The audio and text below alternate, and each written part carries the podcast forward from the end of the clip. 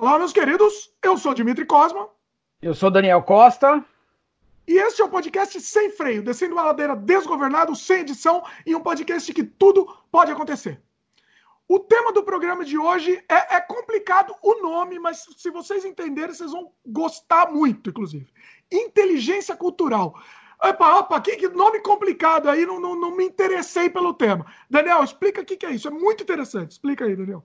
Inteligência cultural é a capacidade de você trabalhar em diversos ambientes interculturais, ou seja, de culturas diferentes, países diferentes, mas sempre tendo um objetivo claro e definido. É, a gente sabe que 70% das, dos negócios internacionais é, não são realizados não por questões é, econômicas ou de produto ou de marketing, é por, são por não respeito às diferenças culturais.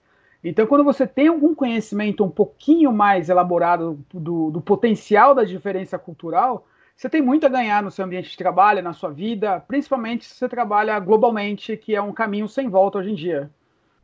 Pois é, pois é. É assim, é muito interessante a gente perceber a diferença de cada um dos países. A gente vai falar bastante exemplo, inclusive, né, Daniel?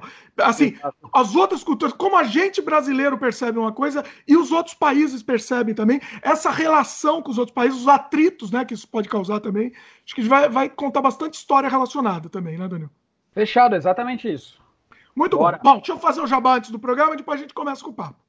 A gente está disponível em vídeo no YouTube, no canal O Estranho Mundo de Dimitri Cosma, youtube.com.br Dimitri Cosma, e também em áudio no Spotify, Apple, Google, Anchor, entre outros. Você pode aproveitar também e assinar o nosso podcast. Por exemplo, no Spotify, você clica no coraçãozinho e aí você vai receber os nossos episódios que são lançados todas as terças-feiras. Você também pode assinar diretamente o feed e, e também escreva, entre em contato com a gente, dá o feedback do programa, conta o que, que você está achando. Você pode escrever para o nosso e-mail semfreiopodcast.gmail.com ou fazer, se você estiver assistindo no YouTube, fazer comentário na própria página do YouTube também, que aí você vai, a gente vai participar, responder também e interagir. Vai ser uma coisa bacana.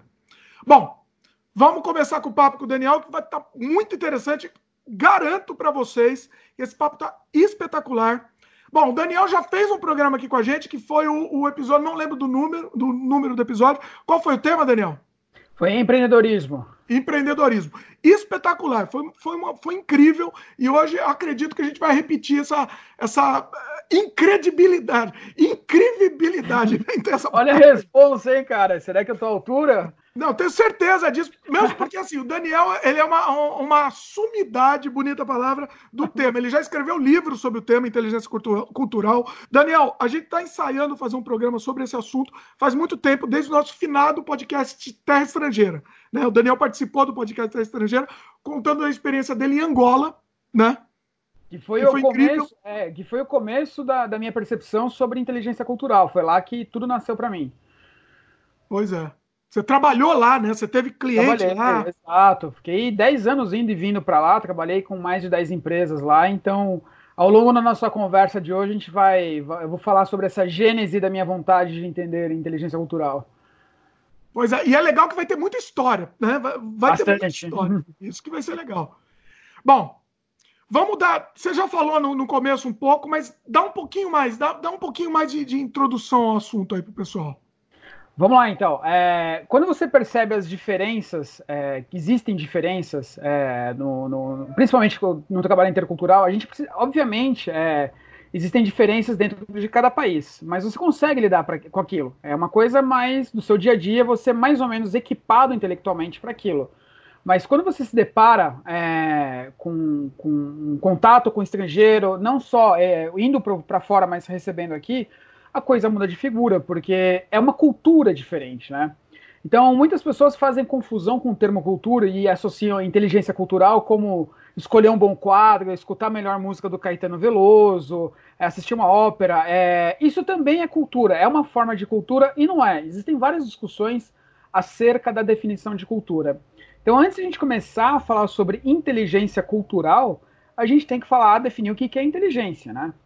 Existem mais de 300 definições sobre inteligência e são todas é, divergentes e convergentes ao mesmo tempo. Ou seja, é, tem uma para cada tipo. Você se apropria conforme o seu objeto de estudo. Se for mais acadêmico, você tem um caminho mais acadêmico, assim por diante.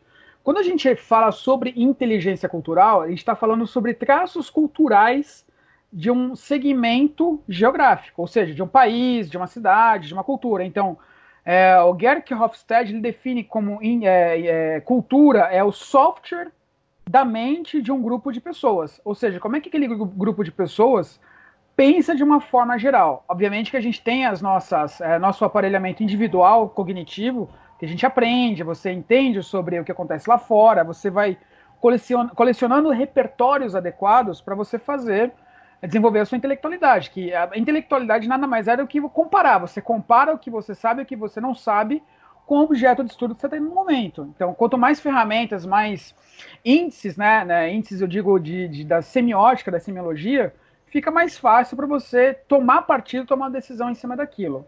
É, parece complicado, mas não é tão complicado porque a gente é exposto há muito tempo e a toda hora sobre diversas outras culturas. É, e qual que é o primeiro indício disso? É quando a gente fala, pega um, uma coisa, um jargão de uma outra cultura ou um estereótipo de outra cultura, né? É, a gente imita o sotaque de alguém, você fala gesticulando, por exemplo, os italianos falam com a mão, né? Esse, esse gestual com a mão na Itália quer dizer muito, né? Quer dizer, é uma coisa para tudo. Mas na Índia, quero comer, tenho fome, entendeu? Então você tem linguagens corporais que são caricatas no primeiro momento, mas ali já é um traço. Aí não estou colocando nenhum juízo de valor se isso é bullying, se isso é politicamente correto ou não, mas é uma coisa que a gente já percebe de cara que cada cultura tem um estereótipo, tem uma caricatura própria, né? Então a gente começa a brincar com isso, a gente sabe que tem umas diferen que existem diferenças. E essas diferenças vão um pouco além dos idiomas. É, aprender um idioma é uma coisa importante, obviamente, da cultura, mas ele não é dominante, é, não é predominante naquela situação. Você aprender francês ou inglês não quer dizer que você vai estar bem na França ou nos Estados Unidos de uma forma geral. Entendeu? Então, é, as pessoas que entendem da cultura local muito antes de aprender algum idioma sempre têm mais vantagens no aprendizado do idioma. Do idioma tá? porque existe uma. Um, todos os campos teóricos têm problemas insolúveis, né? Então a gente não sabe se a língua molda a cultura ou se a cultura molda a língua. Então a gente não sabe, não tem como a gente precisar isso de uma forma mais acurada, né?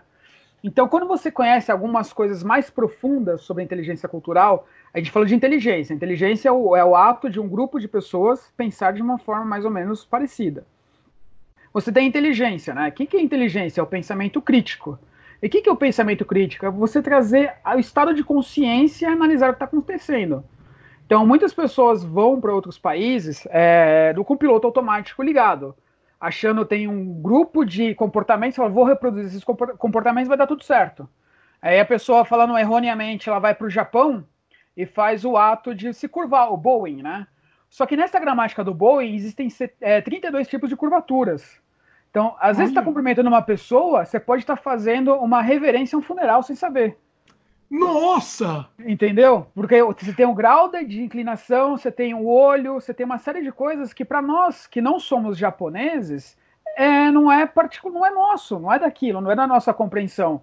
Às a gente só tenta imitar, né? Você tenta imitar, mas você vai, você não sabe daquele contexto. Então, às vezes, você pode tentar estar agradando alguma coisa, mas você está ofendendo, você está fazendo um ato meio complicadinho. É, Olha, um, outro, um outro exemplo, eu não posso citar nomes por uma questão ética, mas existia uma grande fabricante de aviões e ele fechou um contrato com a Arábia Saudita. E você sabe que a Arábia Saudita é um país extremamente fechado sobre alguns aspectos, é um estado teocrático, né? ele é regido por religião e tudo mais.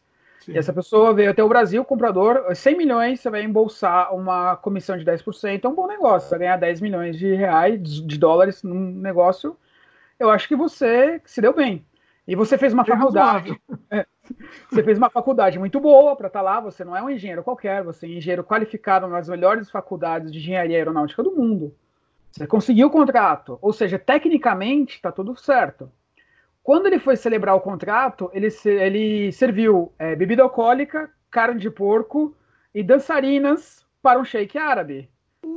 Uh! Ou seja, toda a parte difícil que é fechar o negócio, conseguir o cliente é, e, e, conseguir essa, essa, essa comissão estava lá. Ou seja, um, um, uma fraçãozinha da não observação da inteligência cultural pôs o negócio a perder. Acabou? Acabou, não fechou, foi uma ofensa. Uh, rapaz! Você, você perdeu 10 milhões de dólares de comissão porque você serviu é, salame, dançarinas seminuas e caipirinha para uma pessoa que entende aquilo como ofensivo. Nossa senhora, é muita, muita desinformação, né? Pois é, então, é, se a gente não, você não precisa ser um master em inteligência cultural, você não precisa ser, ter todas as certificações, mas você entender um pouco sobre a consecução dos negócios com esses tipos de países já ajudaria muito, entendeu?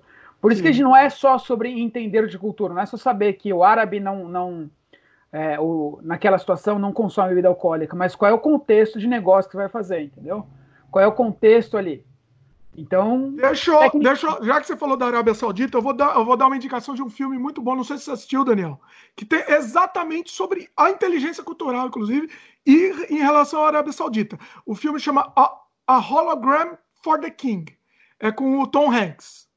Não, e, não ele, e ele vai fazer negócio com o sheik da Arábia Saudita, com o príncipe, o rei, não lembro exatamente. Um, e, e assim, o filme inteiro é isso: é ele lá na viagem dele uhum. sem entender nada e, e tentando, né? É, é, é, é, muito interessante, é muito interessante. Você vai gostar, Daniel. Assiste. Legal, você Tem no Netflix, então. inclusive. Legal, ótimo.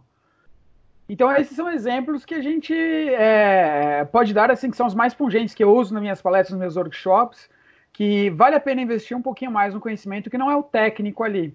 É, ao mesmo tempo, você tem uma percepção de valores. É, numa negociação, por exemplo, é, com países árabes, você sabe que o valor financeiro da, da negociação ele é importante, mas ele não é o principal. Às vezes, o que a pessoa você tem que fazer uma leitura se aquela cultura está mais apta a fazer um negócio a longo prazo, se ela preza por confiança, e são coisas que não estão contidas em contrato. É, não é o papel que determina isso, né? É, um, é, um, é alguma sinalização cultural que vai fazer com que você tenha mais assertividade nos seus negócios. Agora, deixa eu te perguntar uma coisa. A, a questão da inteligência cultu cultural, ela, o foco dela é para negócios mesmo. Sim, é, é para negócios porque 90, você pode. Não eu, não, eu não diria assim, ela foi pensada em termos de comportamentos psicológicos. E, obviamente, o que se precisa mais, onde você não pode cometer as gafas interculturais, é no ambiente de negócios. Sim. Se você está no ambiente de viagem, de entretenimento, você cometer uma gafe, um deslize ou outro, é compreensível. Hum. Porque os danos ali são de uma discordância de opinião, sabe? De uma. Você vai responder alguma ofensa se for interpretado como tal, mas no ambiente de negócio você tem uma perda um pouco mais significante. Você pode perder negócio ali. Sim. Sim.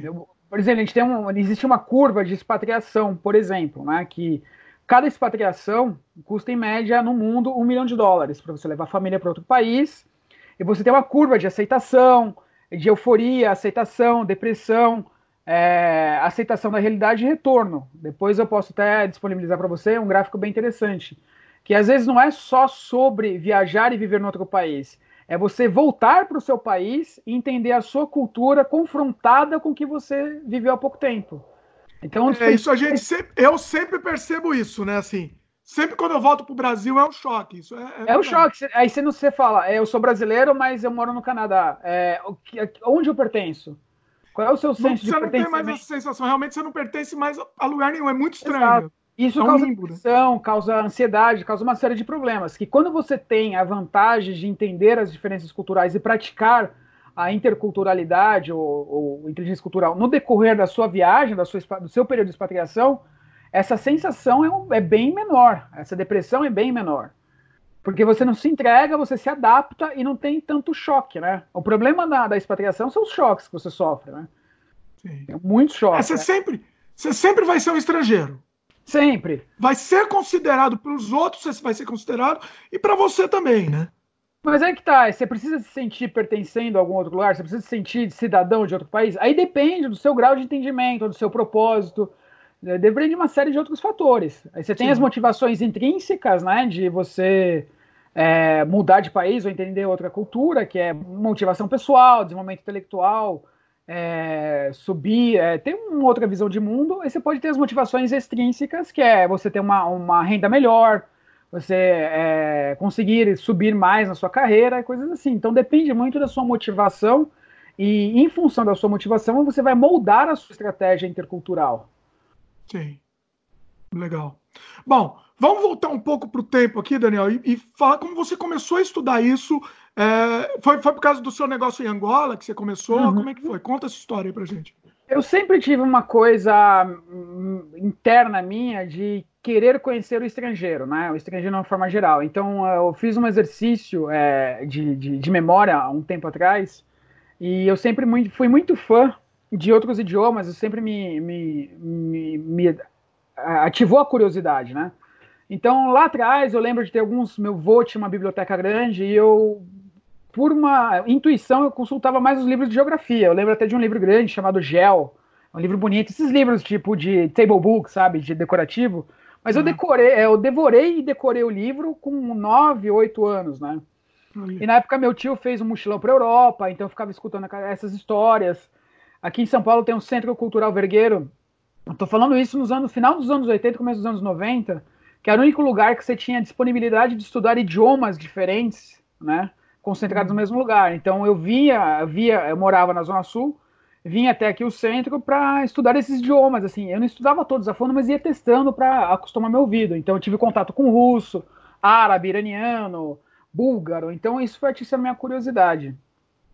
Aí você vai crescendo, vai, vai estudando outros idiomas e estudei comunicação com o intuito de trabalhar conteúdos interculturais. Mas isso sempre foi uma forma muito empírica. Eu não sabia exatamente o que era aquilo.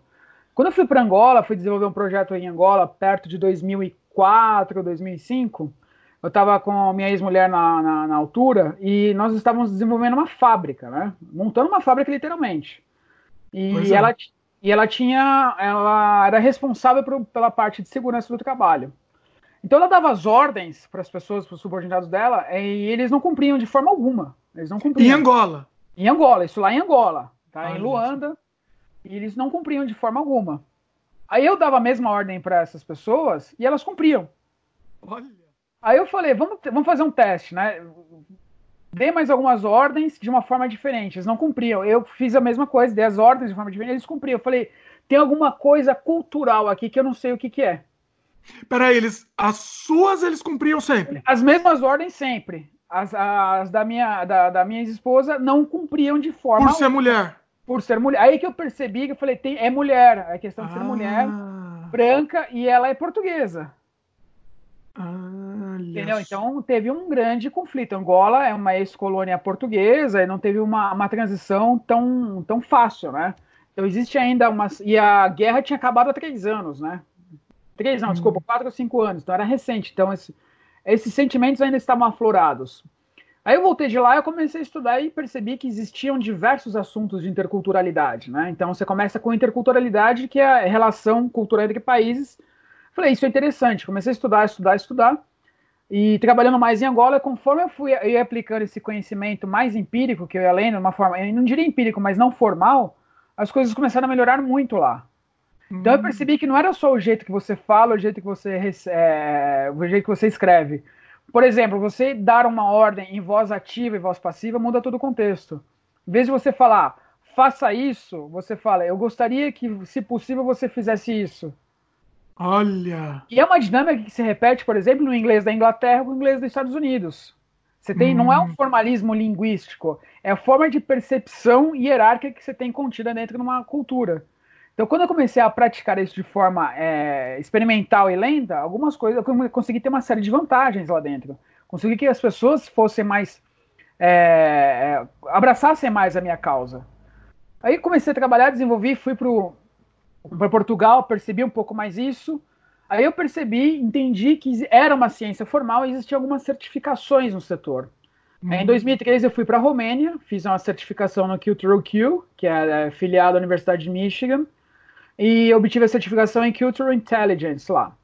E eu falei, legal, existem diversas escolas de inteligência cultural no mundo, né? Mas existem duas fortes, que é do Cultural Q e o do Hofstad Institute, que fica na Finlândia, mas é, de, depois de dois anos eu fui para Portugal e obtive essa segunda certificação do, de, de, desse instituto, porque eu queria ter visões antagônicas do mesmo assunto. Eu falei, se eu quero me dedicar a isso, eu preciso, primeiro, é, estudar com os melhores, e os melhores opostos, entendeu? Para entender assim, exatamente a dimensão do que eu estou entrando.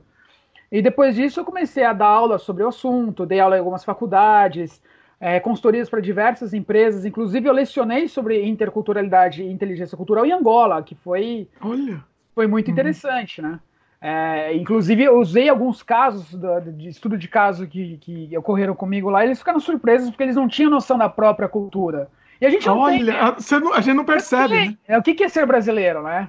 A gente vai falar daqui a pouco também isso, algumas coisas do brasileiro que nem a gente sabe também. Sim, daqui claro. a pouco vai falar. Mas só um Mas, exemplo, quem é fã de cinema gosta da Identidade Borne, por exemplo, ah. existe assim, um dos passaportes dele é passaporte brasileiro. tem lá um brasileiro, porque o brasileiro ele tem o rosto de qualquer pessoa, qualquer um pode ser brasileiro. Ah, é verdade. Qualquer verdade. um serve como brasileiro, entendeu? Então, é são esses aspectos que a gente vai trabalhando no curso, né? De, das diferenças interculturais, de como você trabalhar melhor, como é que você lidera. É, por exemplo, na Tailândia existem 23 tipos de sorrisos. Todos Olha. Os sorrisos, todos os sorrisos querem dizer alguma coisa. Inclusive, o não é um sorriso. Como é que você, numa posição de liderança, vai perceber isso? Você é, faz uma requisição, uma ordem, a pessoa te sorri, você não está sabendo se ela está concordando ou discordando, se ela está debochando de sua cara. Você tem que entender aquilo. Você tem que buscar. Nossa, você tem que estudar muito isso, né? Sim, com certeza. Aí são os do's and tabus, que é mais ou menos os faças e não faça, que é, vamos dizer que é a primeira camada de estudo intercultural, que vamos dizer assim, que é a etiqueta intercultural, que são essas coisas, que é o bowing no Japão, que é o ato de se curvar, é os sorrisos, é, beijos na bochecha, que é complicadíssimo, o shaking hands, como é que você usa. Então essa é uma primeira camada, é importante, mas ela não se resume a isso, né? Quando você tem um formalismo de estudo de interculturalidade, você fica ali nos estereótipos. Ah, o italiano fala alto, o americano fala alto, é, o alemão ele é contido, ele é orientado a, a processos e não resultados. Então, é, a gente, na inteligência cultural, procura é, uma camada um pouco mais profunda desses entendimentos. Mesmo no âmbito mais psicológico da coisa, né?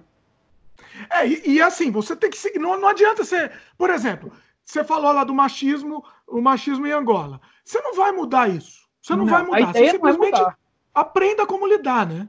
Exato. Da melhor forma possível, com menor, é, com menos trauma possível. Você não consegue mudar comportamento. Não, isso é, é, um, é um dogma que a gente já desmistifica no começo. Você não vai mudar. Como é que você reage com aquilo que é importante? E, e mesmo eu... porque o seu objetivo não é mudar nada, o seu objetivo é não. fazer negócio lá, né? É fazer negócio, se dar bem, ter o bem-estar, sabe? Viver com as pessoas, ter um convívio, Sim. sabe? É... Icebreakers são importantes. O que é um icebreaker? Você sair com a pessoa, antes de uma conversa você falar um pouco de alguma coisa. Tem cultura que aceita tem cultura que não aceita, né? Assim, tem inclusive doses de icebreakers que são recomendados. É você não tiver o icebreaker, você não, não, não o entra, brasileiro né? O brasileiro não tem reunião que não começa com icebreaker. O americano não gosta de icebreaker. E pra ele é uma ofensa. Você está fazendo eu perder meu tempo. Pois é. Tem uma coisa... É, tem uma coisa muito interessante também, a gente vai lembrando né, das histórias. Uhum. Apresentação, por exemplo. Se você for fazer uma apresentação para um americano, para um canadense, sei lá, ela tem que ser uma apresentação muito ensaiada, né? Tem que ser Sim, um texto formal. falado ensaiado. O brasileiro odeia isso. O brasileiro nunca se você for fazer uma apresentação no Brasil, você nunca tem que ir com texto ensaiado. Tem que ser uma coisa mais improvisada. E, ele, e, e vice-versa é um, é um horror, né? Pois é, por exemplo, é, quando você vai se apresentar no, nos países anglofônicos, né, principalmente, você começa contando, você não fala da sua graduação, você fala do seu background, né? Você começa a falar do seu background e você começa do tempo presente para trás, não lá de trás para frente, né? O brasileiro Olha se, só. Ele fala, ah, o americano, por exemplo, fala, ah, eu tenho, estou na companhia tal, desenvolvo tal isso, isso, essas coisas. Eu tenho passado por uma companhia Y e me graduei em tal coisa, me especializei em tal coisa. O, o brasileiro ele já fala, não, me formei em tal lugar, é, eu fiz tal pós-graduação, estudei fora, comecei nessa empresa e hoje estou aqui. Por quê? É, existe uma dinâmica intercultural que é o sendo versus o fazendo. Existem uhum culturas que se apresentam melhor sendo alguma coisa, que é o caso do brasileiro, ele é, ele preza por titulações, do que as, as culturas anglofônicas, elas são mais o fazendo, doing. Né? Então você fala, se apresenta pelo que você faz e não pela sua titulação. Não tem certo ou não tem errado, tem diferente, tá? Sim, você tem que aprender a dançar conforme Ali, a música. Exatamente, aí. exatamente. É. Por exemplo, você falou o negócio do beijo. Uhum. É, né, o beijo é sempre muito complicado. Eu sempre conto essas histórias que eu sempre me dou mal aqui. Porque aí tem, tem uma amiga nossa lá que, e aí tem um beijo que parece um abraço, só que na verdade é um beijo. Aí a amiga canadense vai aqui dá aquele um abraço assim, né? E aí eu, como, como eu não. Entendeu? Eu vou, vou e dou beijo. E aí você, né, você sempre tem um, uma reação. Pode ser ofensivo, estranha. é, pode ser ofensivo. Sim. Tá, então, por, por, via de regra nas etiquetas, a gente só dá o, esse shaking hands, independente do sexo e tudo mais. Se a pessoa, se você sabe, se é numa cultura que é uma cultura que tem um grau de. Isso que está falando de se aproximar chama-se prosêmica, né? Então, você tem graus de prosêmica diferenciados. O brasileiro tem um grau de prosêmica muito forte, é um povo que se toca, é um povo que não, não tem problema com isso. A gente não é, não é, não é porque eu estou beijando uma pessoa, a obra de uma pessoa, que tem interesses sexuais ocultos nessa pessoa. A gente sabe na nossa cultura que isso não acontece. Porém, quando isso é explicitado lá fora, você pode incorrer nesse risco de uma oferta ou procura é, com objetivos sexuais. E lá fora isso é crime. Isso é Sim. é crime. Então, por via de regra, se você sabe que se você é orientado uma prosêmica alta e você vai interagir com uma prosêmica baixa, você só estende a mão. Se a pessoa de, da ponta de lá se sentir é, confortável, ela vai te dar o um beijo, vai te dar o um abraço, ou vai perguntar como é que é na sua cultura. Aí você tá com aquela situação, ali ganha. Tá, mas sempre comece do mais amplo para o mais próximo. É o caminho mais natural. Boa, boa dica, inclusive. O, tem, eles têm um lance do. Aqui, por exemplo, aqui no Canadá, nos Estados Unidos, eles têm um espaço privado. Não, não, não, lembro do nome disso, não é espaço privado, mas é como se eles tivessem uma bolha, né? O espaço. Oh, personal space. Personal space, exatamente. Espaço pessoal, né? É Você não pode invadir os braços abertos. É, é, é, exatamente. Porque é o, o teu comprimento na, na vertical. Desculpa, na horizontal, entendeu? Sim. Então, essa distância chama-se prosêmica. Ah, também, essa é a prosêmica. Essa, essa é a prosêmica, é a invasão do espaço pessoal. Então, até que ponto você se sente confortável tendo o seu espaço invadido ou se você considera aquilo uma invasão de espaço? Entendi. Interessante. É. Os muito indianos, por exemplo, se incomodam muito com, com invasão de espaço pessoal. Eles são formais, você tem que falar é, com o rosto, olhando no rosto, sabe, sempre reto. Você jamais toca a cabeça de um indiano, principalmente se ele for religioso. Entendeu? Você tem uma série Já de... fiz, olha, olha, Daniel, eu já fiz muito disso.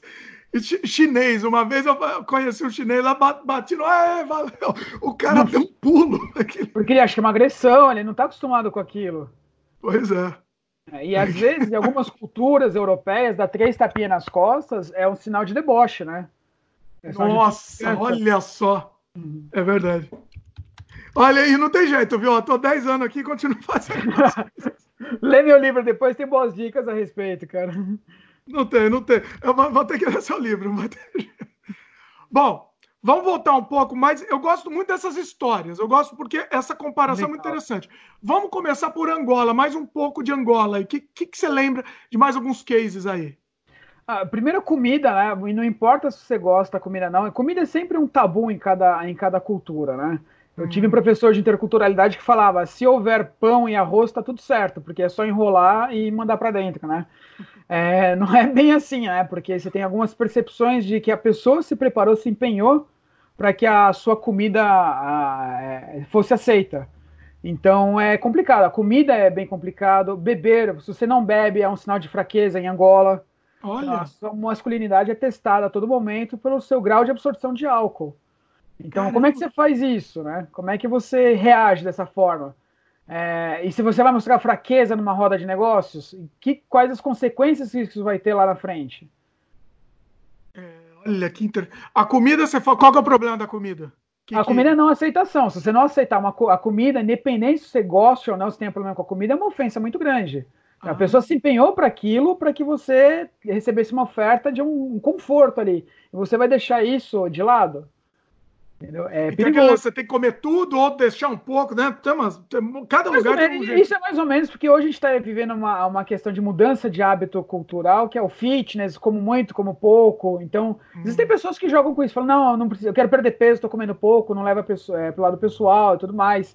Então tem pessoas que saem bem nessas estratégias. É, tem gente que fala que é antiético, tem gente que fala que é ético, eu não vou julgar o caso, porque é, não convém mas existe um pouco mais de informação. Né? Se você for para os lugares mais setorizados, mais interiores de Angola, eles não têm esse tipo de informação, então não comer é uma ofensa muito séria. Mesmo porque é um povo que passou muita fome, está desprezando uma coisa que é extremamente valiosa para eles. Angola Sim. tem problemas seríssimos de abastecimento, é, é, tudo é produzido fora, é comida é cara. Então, se a pessoa faz isso, ela está se dedicando uma das coisas, ela está dedicando a você uma das coisas mais importantes para ela, então não é visto como bons olhos você negar é, comida.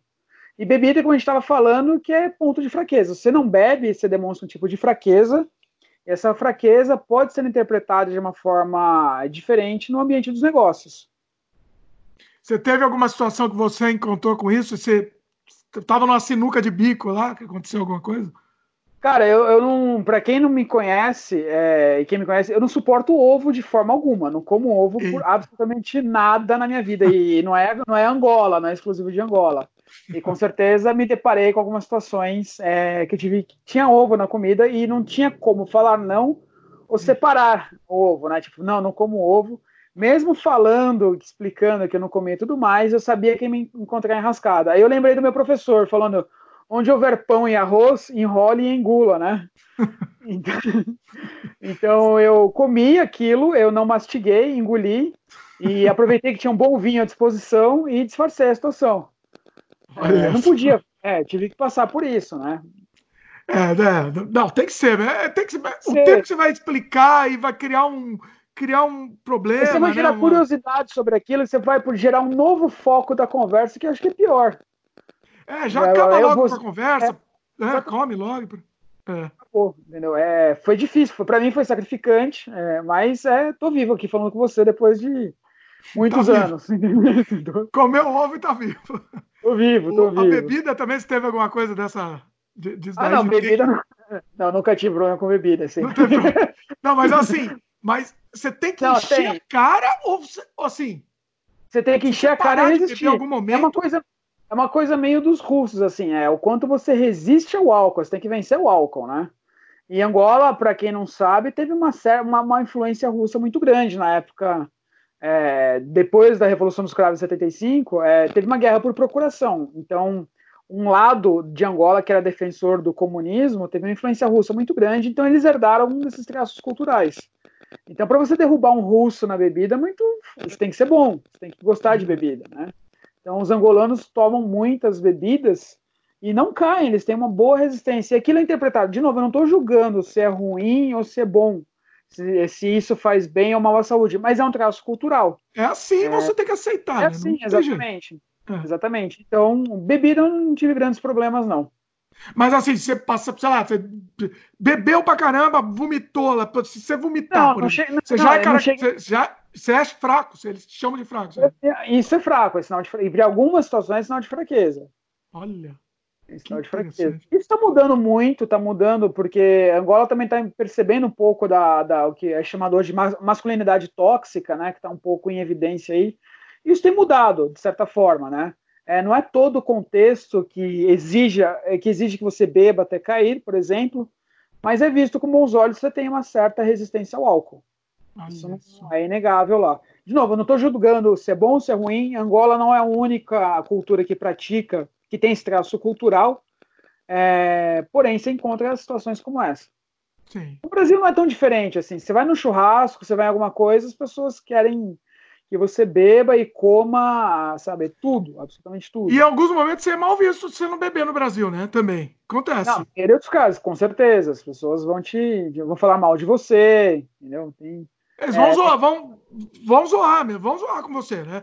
Não sei se você vai deixar de fazer negócio por isso, talvez. Não, não vão, mas de certa forma, é, comida e bebida no geral são de, boas demonstrações, são demonstrações de afeto, né? São coisas que as pessoas estão disponibilizando para você. Então, você tem que ter muito tato para negar ou como você vai conduzir aquela situação conforme a sua conveniência. Né? Por isso que a inteligência cultural te dá algumas estratégias para que em situações dessa você consiga sair é, dessa sinuca de bico sem que tenha grandes prejuízos ao, ao que você venha fazer ali no momento. Mas aí como é que você faz? Quando você, é, você decide é, a questão do estudo da inteligência cultural, né? Você decide se você vai fazer negócio com aquele país determinado, você estuda tudo sobre aquele país. Como que você encontra essa fonte, isso, isso daí? Porque é específico sobre o país X que você vai, né? Sim, sim. É, existem alguns manuais hoje de do's and tabus, né, que traduzido de forma errônea, mas compreensível, é faça e não faça.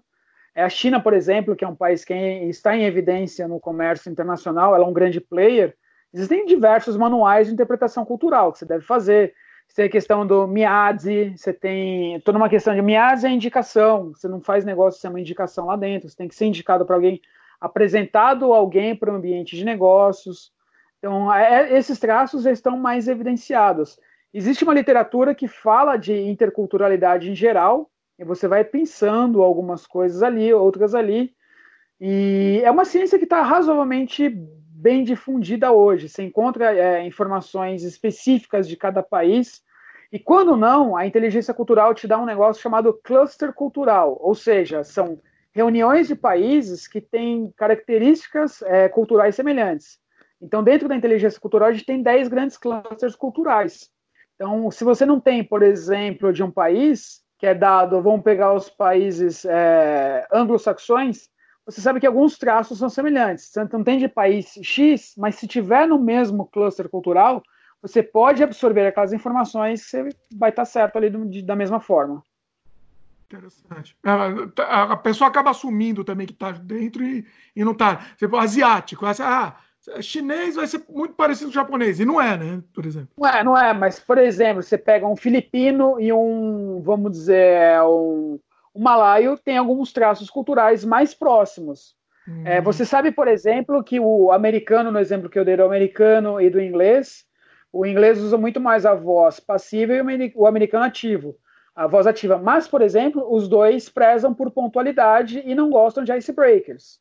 Entendeu? Então, é um traço cultural é, predominante nesse grupo cultural, nesse, nesse cluster cultural. E essa é uma das dinâmicas que a gente interpreta e estuda na inteligência cultural, que é a orientação ao tempo. Meu, bacana, muito bom. O, bom, vamos, vamos dar mais alguns exemplos, Daniel, que eu gosto muito de exemplos de, dessas histórias. Assim. Você, você falou que você foi para Portugal também que, que você encontrou lá de Portugal? A gente, a gente acha que a gente é, é próximo aos portugueses, mas tem muita coisa diferente, né? Existe, existe muita coisa diferente, é, com certeza. É, a questão de a gente falar de brincadeiras de duplo sentido, é, Brasil-Portugal, é, o, Brasil, o brasileiro brinca com duplo sentido a todo momento. A gente tem piadas e tudo mais. E o português ele é mais literal no entendimento das coisas. Mas se a gente expandir isso, por exemplo, para um ambiente mais sério, mais formal, é, o que, que, você tem mais vantagem quando você consegue fazer uma análise crítica, interpretativa, ambígua, do que uma interpretação mais direcionada? Então, os brasileiros também têm boa fama de conseguir interpretar as coisas que as pessoas em geral não interpretam, porque a gente sabe lidar com duplo sentido. A gente consegue ler outras possibilidades que algumas culturas não conseguem. Então, existe esse choque, que às vezes a gente consegue pescar algumas coisas dentro da cultura portuguesa que eles, não, eles falam, mas eu não dei esse indício de que ia falar isso ou que ou essa demonstração. Como é que vocês conseguem é, obter essa informação? Porque a gente é apto a isso. Então, você tem uma orientação. Isso chama-se comunicação de alto contexto e comunicação de baixo contexto. O alto contexto é quando você interpreta várias coisas ao mesmo tempo, ou seja, você é um pouquinho mais abstrato, que é o caso da cultura brasileira. É, a cultura portuguesa de baixo contexto ela é mais direta, como outros países da Europa. Então a gente consegue interpretar coisas que algumas uh, culturas falam, eu não dei esse indício, eu não dei essa informação para você, como é que vocês interpretaram? Então, então isso nos dá certa vantagem. É, umas coisas, é uma coisa que as pessoas brincam, né? Falam muito brasileiro duplo sentido e tudo mais, mas isso é uma vantagem competitiva tremenda. Você conseguir interpretar a coisa, né? Português, eu, eu, não lembro de uma história. Você deve ter um monte de história assim. Teve uma que eu não, eu não lembro quem me contou. Ele chegou o taxista português falou: Ah, você sabe onde que é o tal lugar? Ah, sei sim. Sim, aconteceu comigo na Argentina. Olha. É, eu, eu tava. A primeira vez que eu fui para Buenos Aires, é, eu era jovenzito, mochilando, e eu entrei num ônibus e falei: Esse ônibus passa em tal lugar? Ele falou: Passa, sem problema nenhum. Eu dei duas, vo duas voltas na cidade durante três horas e falei: é, Mas esse ônibus não passa em tal lugar? Ele falou: Você perguntou se passa, não se para. Sensacional. Espetacular isso. Acontece, né? Acontece, né? É, direto. Então, assim, é, é, é, engraçado a gente falar das coisas, porque os exemplos mais é, visíveis disso são no, no âmbito caricato, né? E se a gente ficar falando só sobre caricaturas desses choques culturais, pode soar um pouco ofensivo é, das culturas. A gente sabe que são nossos traços, a gente pode falar da gente mesmo, mal da gente mesmo, desde que seja nós mesmos. A gente não permite cada cultura se cerca de defesas para que as pessoas não falem, né? Mas então, acaba, é, não tem jeito. O que você falou é verdade, meu. Pra, pra gente acaba sendo engraçado, não tem jeito, né? Todas essas histórias acabam sendo engraçadas. E assim, é o quanto cada um interpreta sobre o que é engraçado ou não. Às vezes pode ser a, a cultura germânica, por exemplo, ela interpreta isso como ofensa. Né? Esse tipo de, de brincadeira não existe lá. Brincadeira não é, em que é... sentido? De de duplo sentido, de você fazer piada sobre um traço cultural, você fazer alguma brincadeira sobre um traço cultural, sobre as diferenças culturais. Eles respeitam muito as diferenças culturais, muito mesmo. Por, e para eles é, uma, é um ativo muito valioso. Eles não uhum. sabem, eles não é que eles não sabem, mas para eles eles interpretam de outra forma o valor cultural. Se a gente é, entra num ambiente mais amistoso, brincando sobre as diferenças culturais, por quê? Porque o europeu é mais acostumado com as diferenças culturais, porque as fronteiras lá são, são muitas, tem vários países concentrados. E as Sim. nossas fronteiras são de culturas mais ou menos parecidas, são culturas colonizadas por, pela Espanha. Então, Sim. assim, o que você fala para um peruano, às vezes pode soar a mesma coisa que você fala para um venezuelano ou para o equatoriano.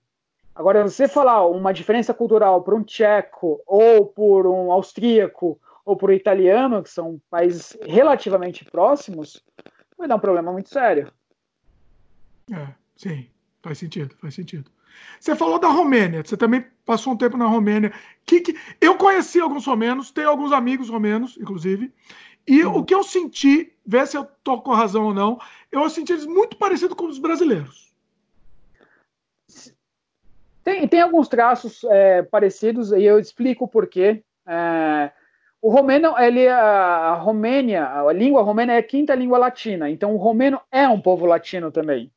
Tá? Só que ele é um povo latino dentro de um contexto é, eslavo, de ascendência russa. Então, eles têm traços culturais diretos é, da Rússia, que são coisas mais fechadas e dicotômicas, sim ou não, mas, ao mesmo tempo, eles têm uma herança latina muito forte, porque România vem de, de Roma, né? Da expansão do, Império Romano. Então, a é própria curioso... língua, né? A própria língua, é, apesar é de ser muito... diferente, é muito parecida, né? É, tem, é, tem gente que classifica o romeno como um italiano com sotaque russo. É, é interessante. Sabe? Porque o plural não é com S, né? Como no italiano, o plural não é com S. Você coloca uma outra vogal no final, você não usa uma consoante. O uhum. romeno também tem esse aspecto, né? Então, tem algumas dobras é, de, de, de, de, de letras que não funcionam muito no latino, que é de uma herança colonial russa, né? Uhum. Então, por exemplo, você tem a Romênia e você tem do lado a Moldávia, que são países que sofreram uma cisma, uma divisão, que eram mais ou menos parecidos. Só que a influência na Moldávia do russo é infinitamente maior do que na, na Romênia. Se fala muito mais russo e o romeno de lá é, é, é, é chamado de moldaviano, não de romeno. Só que é ah. é basicamente a mesma coisa. Olha que interessante. E em termos de trato, assim, de, de trato lá com as pessoas da Romênia? É um, é um povo que não se toca muito como o povo europeu, né? O povo é, europeu, asiático também não se toca muito. Mas depois de um certo tempo é um povo extremamente acolhedor. É, como angolano, depois que você interpreta e opera com os dados culturais, você não tem problema nenhum. É um país que é, é muito sofrido, tem uma, uma herança sofrida, né? Eu acho que isso é uma coisa muito próxima dos brasileiros, é, sempre teve sofrimento. Sim. E eu percebi assim, um traço um pouco menos de esperança no futuro do que nós brasileiros, por exemplo. Ah, é, é? Eles, são, eles são menos otimistas do que nós. O brasileiro, apesar de tudo, é um povo otimista. Apesar da guerra que a gente vive, de, de vários. É, uma guerra não declarada, não é uma causa bela em si, mas é uma guerra sobreviver no Brasil. Sim. É um povo otimista, muito mais do que a maioria dos povos por aí. E eu não senti esse traço. Você falou de semelhança com a, com a cultura brasileira, talvez acho que eu enxergue uma divergência, essa falta de esperança no futuro. E essa lance do brasileiro ser otimista, né? Sempre o Brasil é o país do futuro, né? É a frase Sempre que desde, será. Desde o século, sei lá, século XIX está fazendo. É, o, pessoal fala, né, que o Brasil é o país do futuro e sempre será, né? Então a gente nunca sempre chega será, que a gente e sempre será. Sempre será. Bom, pessoal, a gente deu uma pausa aqui, que deu um problema técnico aqui na gravação, mas voltamos aqui, né, Daniel? Voltamos, firme. A meia culpa aqui, a culpa foi minha, não tem nada com o Dimitri. Deu um problema no microfone do Daniel no final da gravação. Bom, Daniel, eu queria falar, você estava falando, a gente estava comparando, né, vendo algumas diferenças também. Eu queria falar um pouco sobre os russos. O que, que, que é a característica do russo? Eu conheço alguns russos aqui também. Vê também se eu tô, tô falando besteira, mas é, eu também sinto muito parecido com os brasileiros.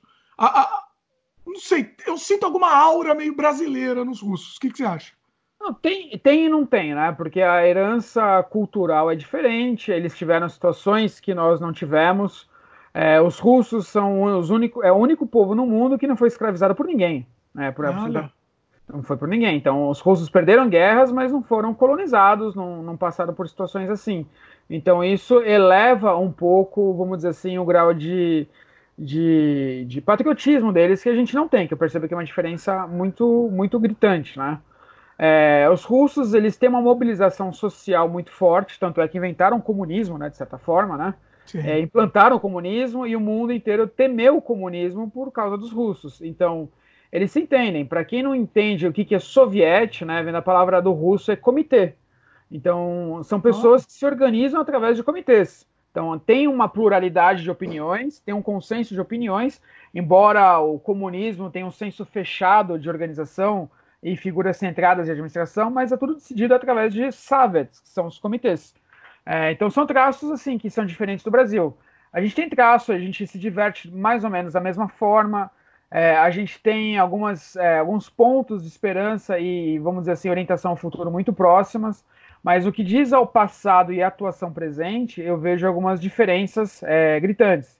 É, é, é, é estranho, mas é muito, é muito peculiar a gente operar com países que já tiveram passado com guerra, né? Então, a mesma coisa que Angola, eles pensam em informação e contra-informação a todo momento. Então, o russo também tem esse sistema de informação e contra-informação.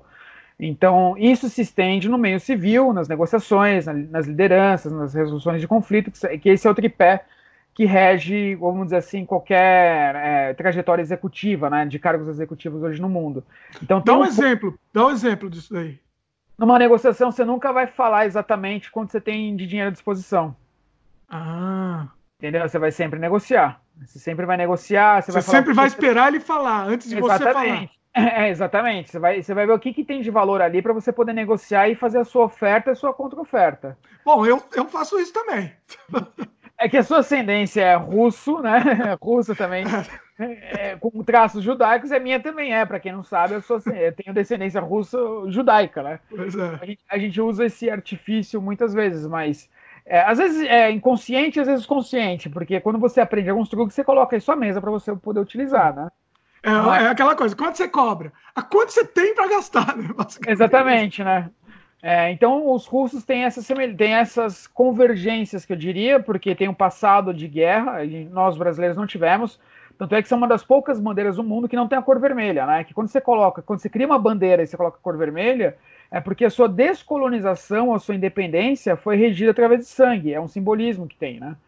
Então, a ah, cultura brasileira, a, a bandeira brasileira tem muito mais verde, entendeu? Então, é muito mais o mercantilismo é que a gente quer simbolizar o mercantilismo de extrativismo natural do que uma descolonização baseada em guerra, baseada numa causa belle. Olha só, não tinha, nunca tinha pensado nisso. Agora, e, e, a questão da burocracia? Os russos têm muita burocracia, Portugal, eu, eu acho que a gente herdou a burocracia dos portugueses, uhum. né? O que, que você acha? Que você tem? tem muito povo com burocracia, você precisa entender também isso. Então, o que é a burocracia? Né? É você verificar o mesmo sistema de diversas formas. Você não ter certeza do que você está fazendo, e isso gera ansiedade e é gerado por ansiedade. Então, nós latinos, né, enquanto é, ascendentes, é, descendentes, desculpa, de portugueses, a gente tem esse traço porque a gente não confia no, no sistema. Então, tem que ter rechecagens. Sim. A burocracia é para você rechecar uma coisa para ver se ela está acontecendo ou não. Então, é, é, é, muito importante esse ponto que você falou. Existem é, outros países que operaram com burocracia e deixaram, por exemplo, a Inglaterra, que eles, eles inventaram o sistema cartorial, por exemplo, né? o sistema de registro de terras através de, de, de cartas mapográficas, né? que isso se, se, se estendeu para certificações de documentos, que hoje você não precisa mais. Na Inglaterra, por exemplo, a sua assinatura no contrato vale. No Brasil, você precisa autenticar a assinatura, ou seja, você não confia no sistema, você precisa ter uma rechecagem de sistema. Isso gera ansiedade e, ao mesmo tempo, é gerada por ansiedade. Então, é uma característica nossa que a gente tem, a gente não consegue evitar. É, uma das, vamos dizer assim, das dinâmicas interculturais é a nossa relação com a incerteza. Então, o brasileiro tem um problema com incerteza. Então, a gente tem tanto problema com incerteza que a gente precisa rechecar processos.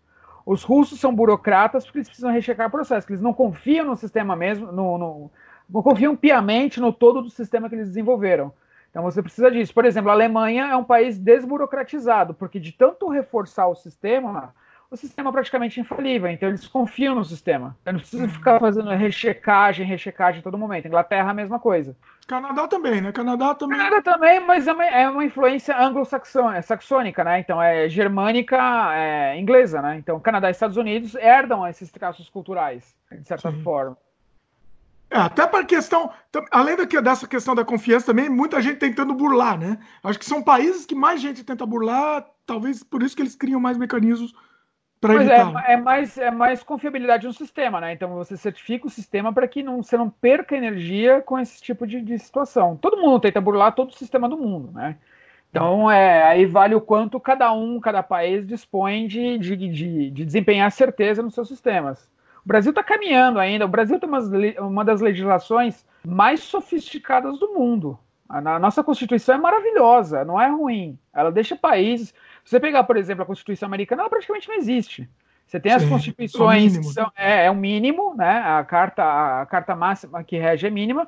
Cada estado tem as suas leis e você trabalha em sistema de jurisprudência, ou seja, se acontecer alguma coisa, você tem um potencial de comparação dessa coisa que aconteceu para fatos novos que venham a acontecer. Ou seja, você não tem sofisticação legal para aquilo. Então são, cabe muito mais interpretação e erro de interpretação do que a legislação brasileira, por exemplo. Só que qual que é o nosso déficit nisso? É a aplicação da lei. Hum. Então, como, gente, como, é que a gente aplica e fiscaliza a lei? Esse é um outro problema. Então, esses aspectos influenciam no nosso traço cultural, que é o famoso jeitinho brasileiro. Não Sim. é sobre defender a lei, é qual brecha da lei que você interpreta ou busca para você boter, é, obter algum tipo de vantagem. Sim, você, é, você procura a brecha. Você procura, né? É, você procura uma brecha. Então, os advogados hoje procuram uma brecha do que, assim, uma, uma determinação legal, se basear numa determinação legal. E isso, quer queira, quer não, nos dá vantagem competitiva sobre outras coisas. Então, os advogados brasileiros conseguem ter olhos para algumas coisas que alguns advogados no mundo não conseguem ter. Porque ele já é calcado em procurar as falhas e não ser baseado nas certezas. Sim, faz sentido. Uh, bom, tem a questão também assim: a gente já conversou no começo do programa sobre, sobre as, não necessariamente a inteligência cultural tem a ver também com as barreiras da língua, né? Mas a uhum. barreira, barreira da língua é um problema também, né? Não, com certeza, é um problema, um problema sério, né? O Brasil é um país que fala-se pouco é, língua estrangeira, porque ah, existem algumas coisas interessantes aí, né? É, primeiro que o Brasil, dada a sua dimensão continental, a gente tem um mercado interno muito grande que durante muito tempo a gente não precisou negociar externamente, porque a gente se bastava enquanto mercado.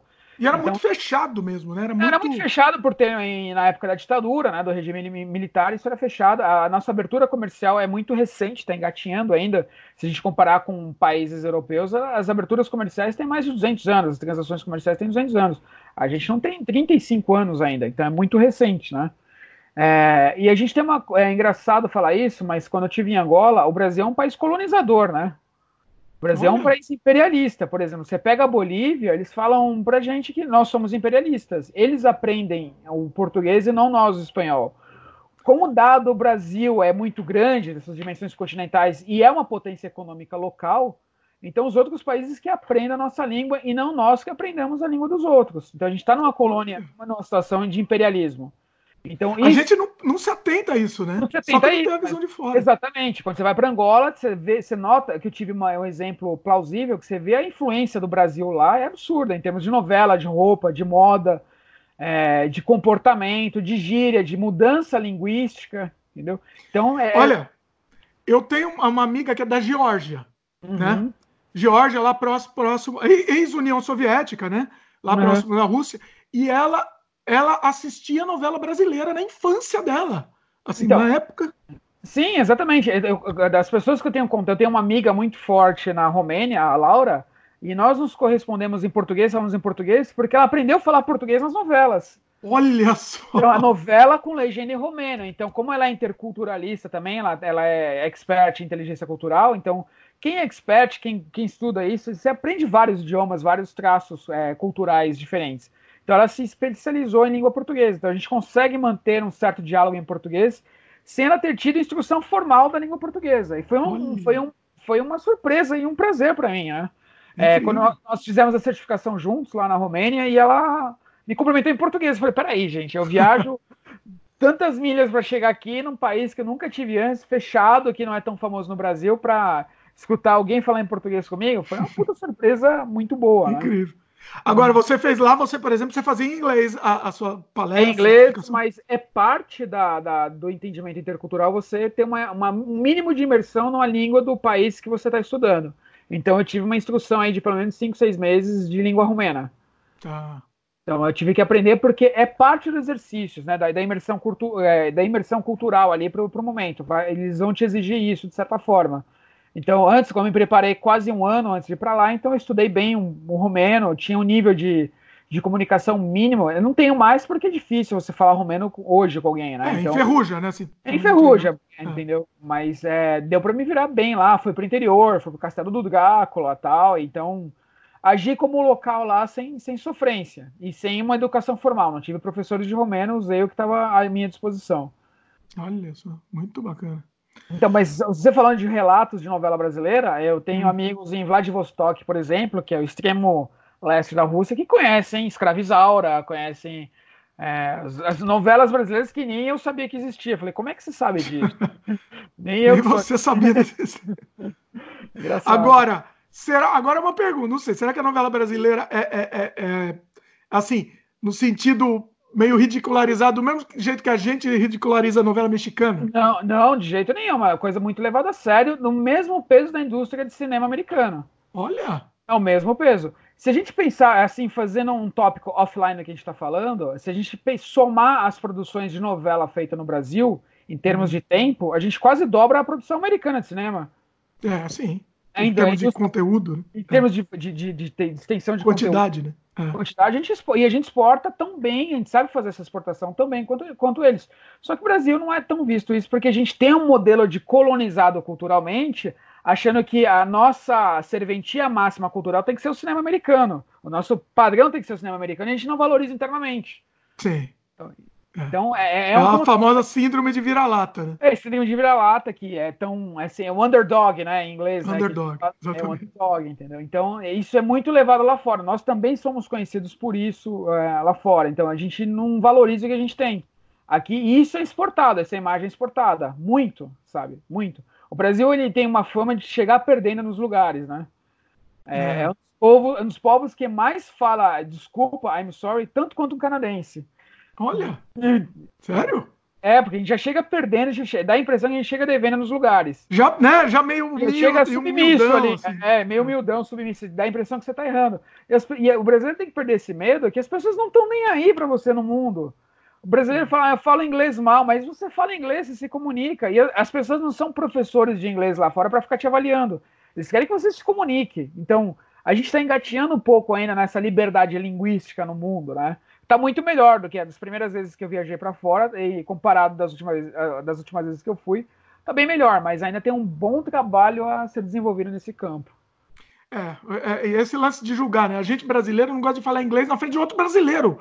Pior ainda, acho que para falar é, um, um estrangeiro, para um brasileiro a gente não gosta de falar inglês, né? Exatamente. É e, e, devia falar antes, né? Porque é a chance que a gente tem de treinar, de desenvolver o, as habilidades linguísticas, né? Sim.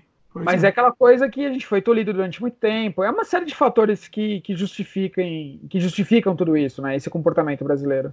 Pois é. Bom, vamos, vamos tentar listar mais ou menos. A gente já falou um pouco na conversa, mas que nacionalidades você citaria assim que são muito diferentes da nossa, assim? E, e, e, dá alguns exemplos, inclusive, assim. A gente já falou algumas, mas assim, tem vê se falta alguma, assim, de repente. Ou enfatizar alguma? Não, dá para falar de várias, né? Existem 186 países, 196 países no mundo, mais os independentes, então são culturas é, completamente diversas. A gente pode fazer um exercício de choque é, cultural, é, choque comparativo cultural, com várias coisas legais. Por exemplo, eu tive contatos com paquistaneses. Uhum. É, é, uma cultura completamente orientada à religião e nós não somos, é, temos uma forte influência religiosa, mas não somos orientados à religião.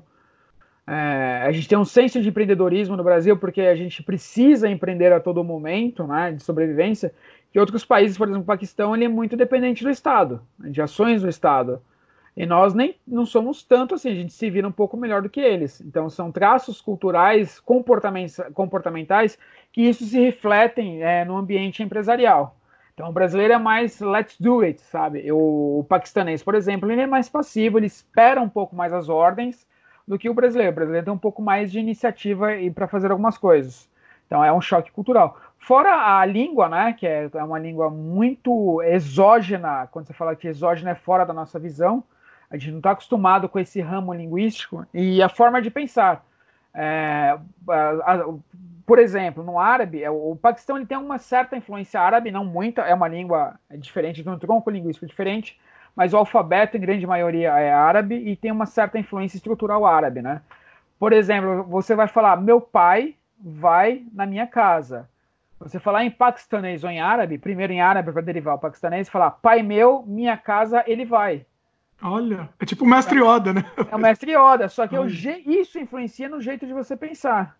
Hum. Isso influencia de forma direta, entendeu? Então o brasileiro é mais, ele é mais assertivo quando quer fazer alguma coisa, e o paquistanês, nesse cenário cultural, nesse teatro de operações que a gente está montando, pensa de uma forma um pouco mais complacente, um pouco mais diferenciada. Então, é, assim, são choques linguísticos que dá para a gente fazer assim, um exercícios fantásticos a respeito. Até mesmo com Portugal. É, você tem uma relação de como a gente estava falando um pouco tempo atrás, resgatando alguns traços culturais, é, por exemplo, numa, numa, numa chefia liderança é diferente no Brasil. É, o, o, português ele é muito mais chefe do que líder em relação aos brasileiros.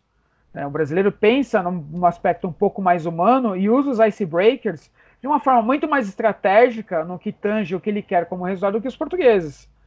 Eu não estou julgando agora se é certo ou errado. Em, em é, nós, a gente não está julgando nada aqui. Não, aqui pode julgar, entendeu? É fato. É, é fato, entendeu? São fatos constatados, estudados, né? É, há muito tempo, que consolidam essas diferenças.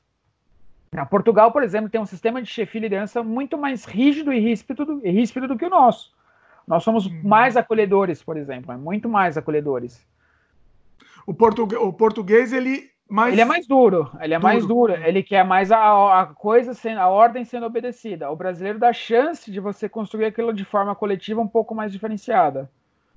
Mesmo que seja só aparentemente, de repente. Não, eu não diria porque aparentemente mais a gente passou desse estágio hoje, né? Obviamente que tem muito, é, eu trabalho muito a questão de diferença de chefia e liderança, a gente tem, ainda tem um campo de chefes muito maiores do que líderes, né?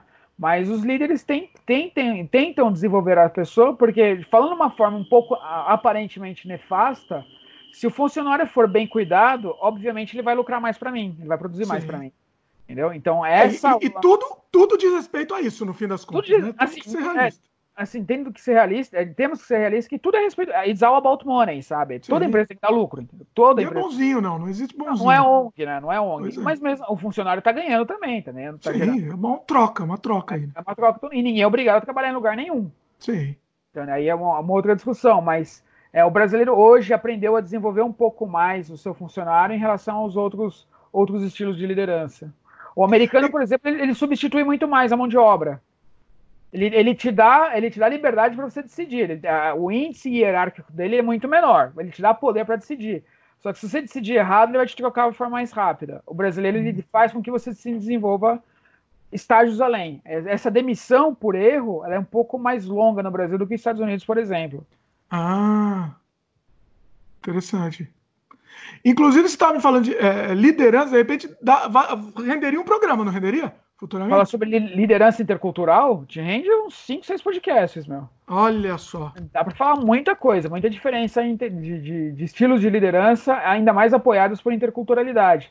Aí você tem liderança é, remota, tem liderança virtual, você tem várias outras é, coisas que acontecem, situações que acontecem, que exigem o comportamento de líder, que barram ali no, na, na diferença cultural. Aí você tem diferença de fuso horário, e-mails que você não lê. Você mandar um e-mail para uma pessoa que tem mais seis ou menos seis é diferente. É, como é que funciona a cabeça dela de manhã? Você tem, por exemplo, países islâmicos que têm os horários das rezas que podem impactar na, na liderança. Ah, é verdade. O horário da reza, ele tem que parar tudo que ele tudo, tá fazendo. Se for um Estado teocrático, tudo. E você tem que dar liberdade para a pessoa para ela escolher se ela quer parar ou não. E se ela quiser parar, ela vai parar. E acabou. E um decisão... lance de, de rezar, né? Que você tem que lavar o pé, não tem um lance assim? O pé, o rosto, as mãos, né, os membros em geral. Você tem um tapete, tem que ser orientado a Meca. Onde tem aplicativos que te dão a direção de Meca, né? Olha, tem os horários certos. É, é mais ou menos uma bússola, você sabe onde está Meca. Então, você tem o, o, horário certo, são cinco rezas por dia, né? Cinco salates, acho que é salates, não lembro agora, mas salates são as palavras, é, a palavra exata que, que, que, chama reza em árabe. E você tem que respeitar isso, né? É, é um preceito forte do Islã. Então, algumas empresas, quando enxergam que isso é valor para o funcionário, elas valorizam a situação.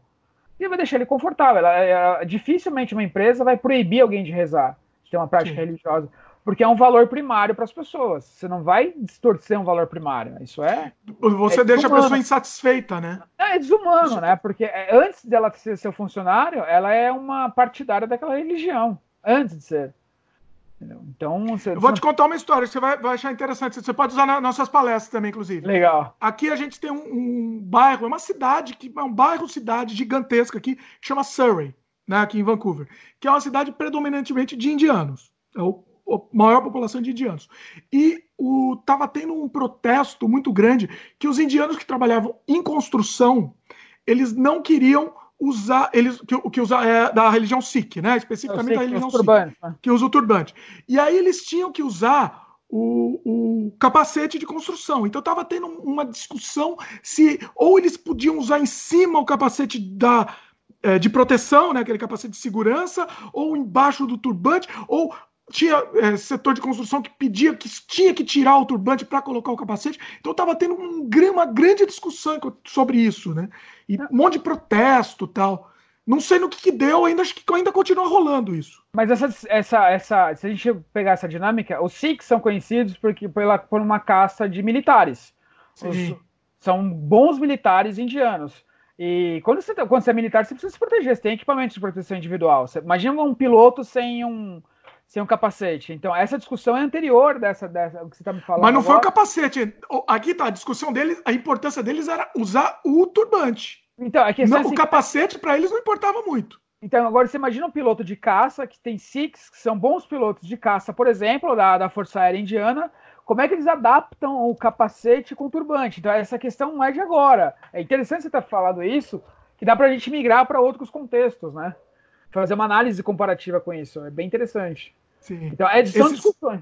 É. São discussões, ah. eles têm. Eu acompanhei isso, um, em especial um piloto, que era um, um major da Força Aérea é, indiana, de ascendência paquistanesa. Então, ele, além, de, a, além de ser Sikh, ele tinha mais ou menos uma mistura árabe islâmica, né? Porque a Índia tem, tem alguns estados, algumas regiões que são islâmicos, né?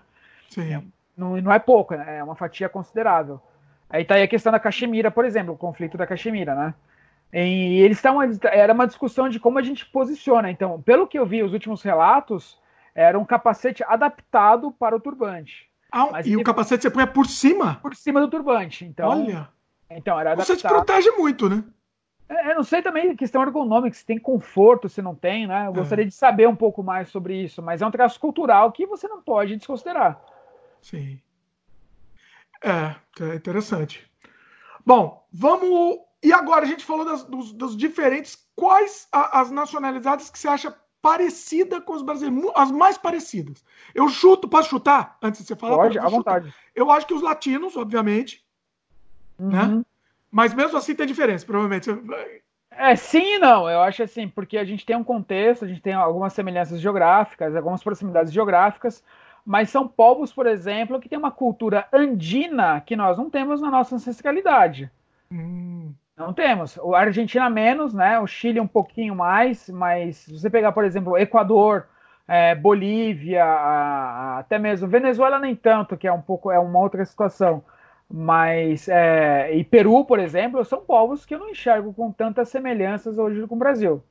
Não, não vejo ah, tanto. é? Você não acha? Eu não acho. O que, que é assim, cultura andina? O que, que significa a cultura andina? É a cultura dos Andes. São os índios andinos que giravam em cima da Cordilheira dos Andes que produzia uma ancestralidade, um conjunto de traços culturais que nós não temos aqui. Por Isso é exemplo? É, por exemplo, alimentação, rituais, rituais pagãos, sabe, é, aceitação religiosa, forma de trabalho, laços familiares, interpretação familiar, são diferentes do que a gente tem aqui hoje. Nós, hoje no Brasil, somos muito mais ocidentalizados. E fomos, a gente se ocidentalizou muito rápido. A nossa influência norte-americana é muito infinitamente maior, por uma série de outros fatores, do que esses países é, latinos barra andinos.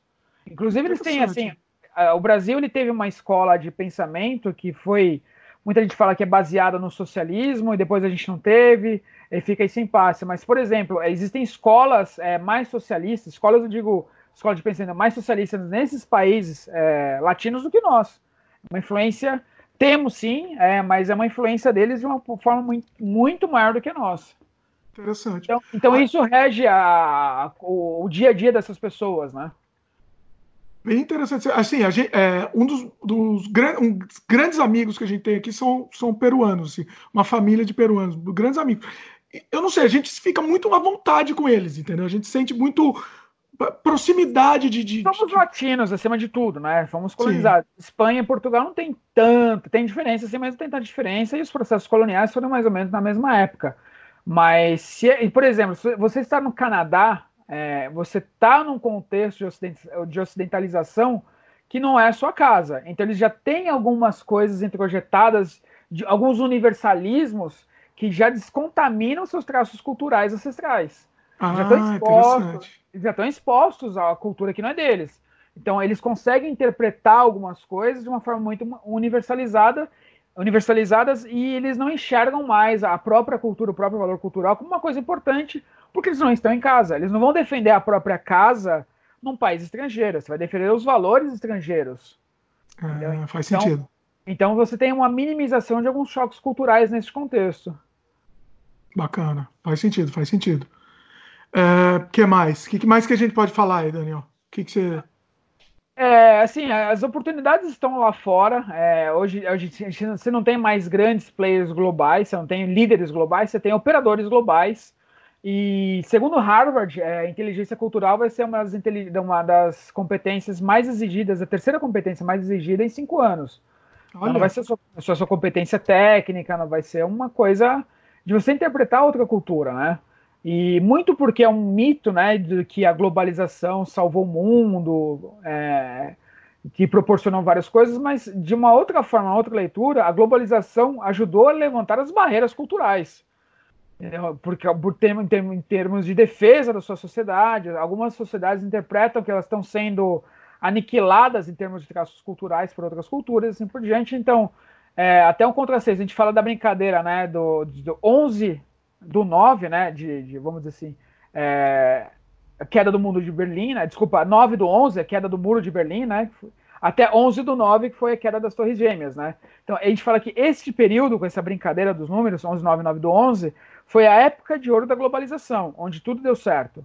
Porque você teve a queda de um regime, o mundo voltou a se comunicar de uma forma adequada, de repente teve uma inserção de uma catástrofe que até pouco tempo a gente não sabia. E foi um grito muito grande de falar: olha, é, de certa forma estão atingindo a nossa cultura.